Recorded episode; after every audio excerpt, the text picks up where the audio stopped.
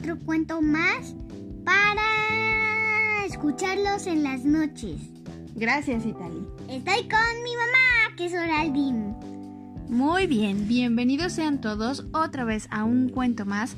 Y en esta ocasión vamos a contar un cuentito que es un clásico. Sí, yo creo que algunos lo saben, pero hay algunos que no, así que pongan mucha atención. Antes de empezar vamos a mandar unos saluditos para, ¿Para Gina, Gina e Ignacio. Dice, piden escuchar siempre los cuentos antes de dormir, nos dice su mamá Magali.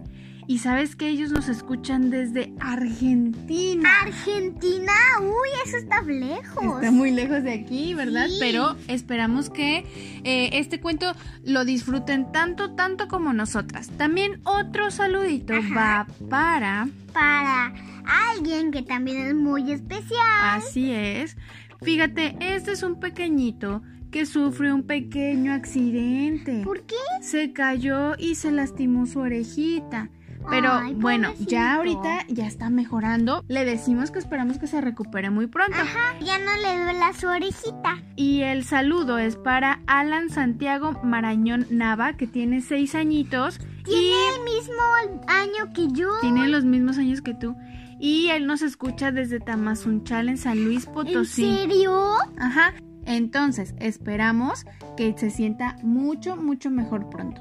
También vamos a mandar otro saludito para Valentina, que tiene tres años. Ay, Valentina. está. Valentina Trujillo Bulnes tiene tres añitos. Su papá Adolfo Trujillo nos escribió y nos dice, queremos escribirles para felicitarlas y contarles que las escuchamos a diario en las noches desde la Ciudad de México. Valentina le encantan los cuentos, sobre todo el de Rapunzel y el niño de color verde, pero siempre pregunta, vale, pregunta que por qué no le mandamos saludos a ella. Entonces, en esta ocasión, Ajá, es este saludito para ella. para esta pequeñita que tiene tres años. Así que muchas, muchas gracias a todos los que se ponen en contacto con nosotros a través de nuestras redes sociales. Eh, nos encuentran en Instagram como Ajá. arroba Te punto cuentos. t.cuentocuentos. Ajá, te punto cuento cuentos. es Te- que está muy difícil. No, arroba t.cuentocuentos. Eso es en. Instagram. Te punto punto cuentos. Y también nos encuentran en nuestro Facebook que es arroba te cuento cuentos. cuento O bueno, si le van a poner el arroba lo pueden encontrar como yo te cuento cuentos o te cuento cuentos. Entonces vamos al cuento de esta noche que se titula Los siete cabritillos. Los siete cabritos. Cierto día, mamá cabra tenía que hacer la compra y dejó solos a los siete cabritillos. Pobres. Cuando vuelva, os enseñaré la patita por debajo de la puerta. Entre tanto, no abráis a nadie porque puede venir el lobo. Cuando se alejaba, le preguntó el más pequeño, Pero mamá, ¿cómo sabremos que es el lobo? El lobo tiene la voz ronca y las pezuñas marrones. Es fácil reconocerlo, contestó la mamá cabra. Mientras los cabritillos jugaban, alguien llamó a la puerta. ¿Quién es? preguntaron. Soy mamá. Abridme, por favor. Respondió una voz horrible, ronca y áspera. No trates de engañarnos, tú eres el lobo. Los cabritillos siguieron con sus juegos mientras el malvado lobo se quejaba furioso. Nunca conseguiré engañar a estos cabritillos. ¿Qué puedo hacer? De pronto se le ocurrió una idea. Se dirigió al gallinero más cercano y robó varios huevos para aclararse la voz. Luego, guácala, se comió los huevos crudos. Volvió luego a casa de los cabritillos y llamó a la puerta. ¿Pequeños? ¿Quién es? preguntaron. Soy mamá. Abridme, respondió el lobo con una voz muy dulce. Los cabritillos, que no estaban muy seguros, se acordaron de lo que les había dicho su mamá y le pidieron que les enseñara la pata por debajo de la puerta.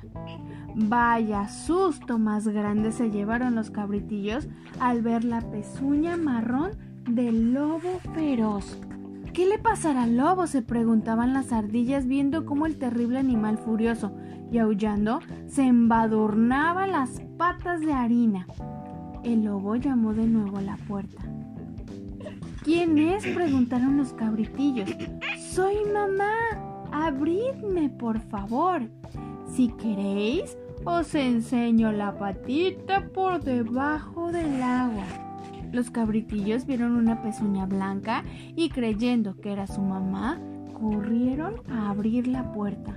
Pero, oh, terrible sorpresa, era el lobo, pero venía dispuesto a zampárselos a todos salieron en estampida mientras el lobo se relamía los bigotes.